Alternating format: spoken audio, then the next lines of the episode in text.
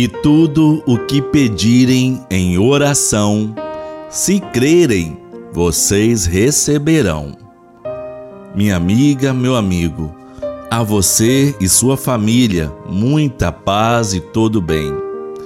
Quinta-feira, 7 de abril, da quinta semana da Quaresma.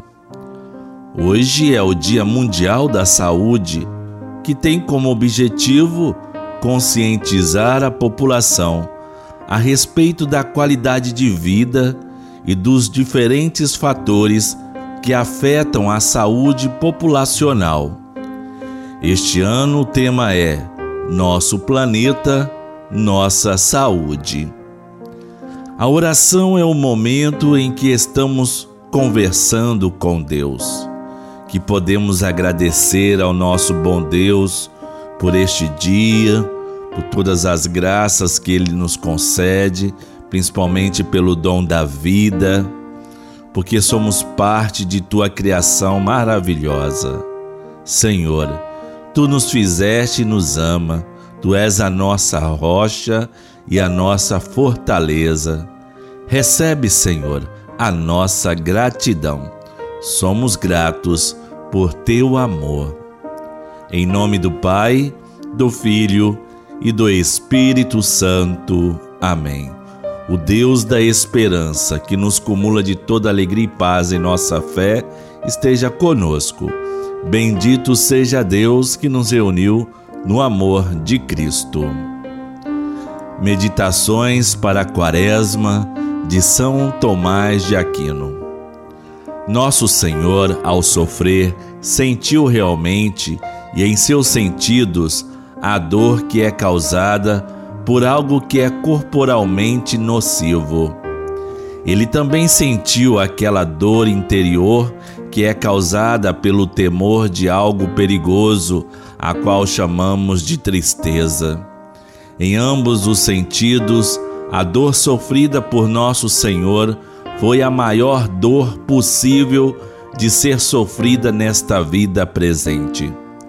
De todos os tipos de tortura, a crucificação é sem dúvida a mais cruel.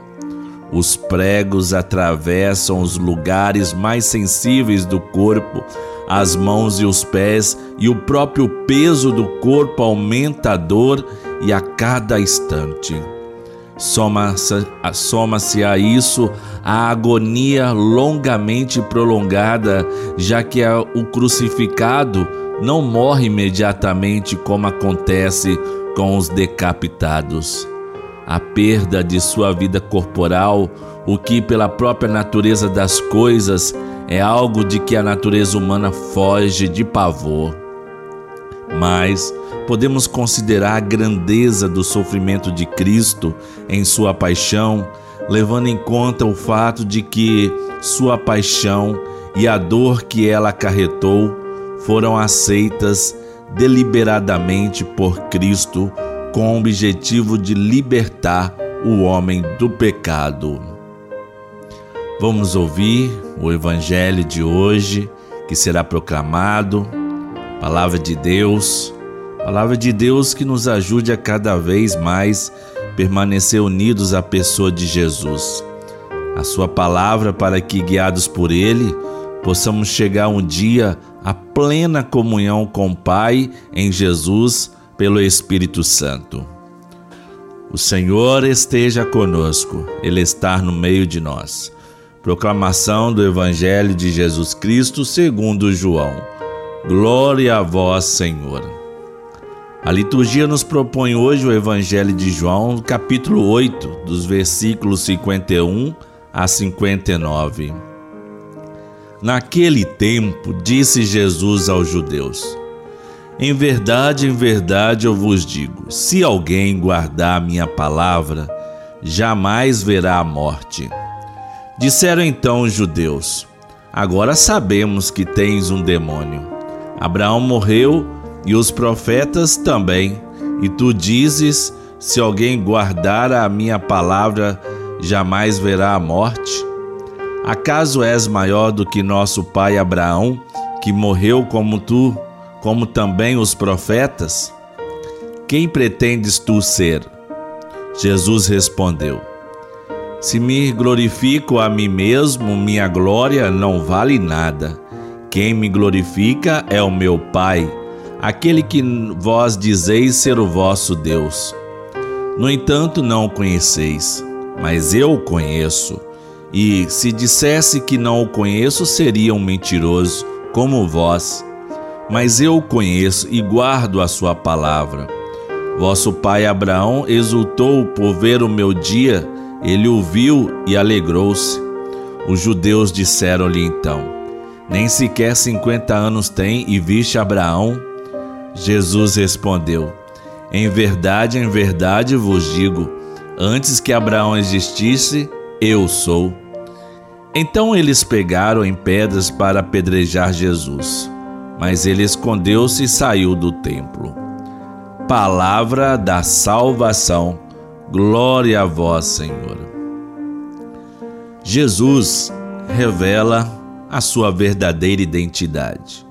Eu vos digo que isto é verdade. Antes de Abraão nascer, eu sou. Convém dizer, porém, que somente quem conhece e guarda a sua palavra pode dizer que o conhece e experimenta o seu amor. Jesus mesmo foi quem afirmou isso. Vós não conheceis aquele que vos dizeis ser o vosso Deus, mas eu o conheço e guardo a sua palavra. Não podemos dizer que conhecemos a Deus se não conhecemos a sua palavra. E conhecendo, cumprimos a sua palavra. Na prática da partilha, na mansidão, na acolhida ao irmão, na prática da misericórdia e da justiça que liberta e promove a vida. Terminando o tenso diálogo com os fariseus e doutores da lei, Jesus, apesar daquela dureza daqueles corações, traz uma esperança: vida eterna. Jesus proclamava: Se alguém guarda a minha palavra, jamais verá a morte.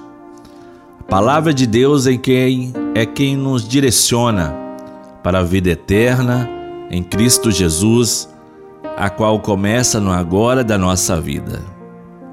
Oremos. Assistir, ó Deus, aqueles que vos suplicam e guardai com solicitude o que esperam em vossa misericórdia, para que, libertos dos nossos pecados, levamos uma vida santa e sejamos herdeiros das vossas promessas. Por Cristo nosso Senhor. Amém. Pai nosso que estais nos céus, santificado seja o vosso nome.